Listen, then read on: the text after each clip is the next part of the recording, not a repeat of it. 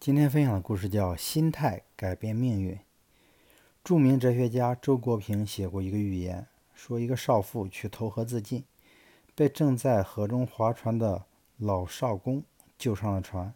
少公问：“你年纪轻轻的，为何寻短见？”少妇哭诉道：“我结婚两年，丈夫就遗弃了我，接着孩子又不幸病死。你说我活着还有什么乐趣？”少公又问。两年前你是怎么过的？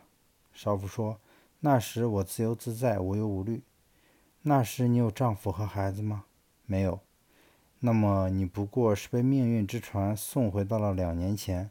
现在你又自由自在，无忧无虑了。”少妇听了少公的话，心里顿时敞亮了，便告别少公，高高兴兴地跳上了对岸。美国著名的心理学家威廉·詹姆斯说。我们这一代人最重大的发现是，人能改变心态，从而改变自己的一生。的确，人生的成功或失败，幸福或坎坷，快乐或悲伤，有相当一部分是由人自己的心态造成的。我们有时可以跨越前进路上的一切障碍，却无法摧毁那道厚厚的心墙。人的心态是随时随地可以转化的。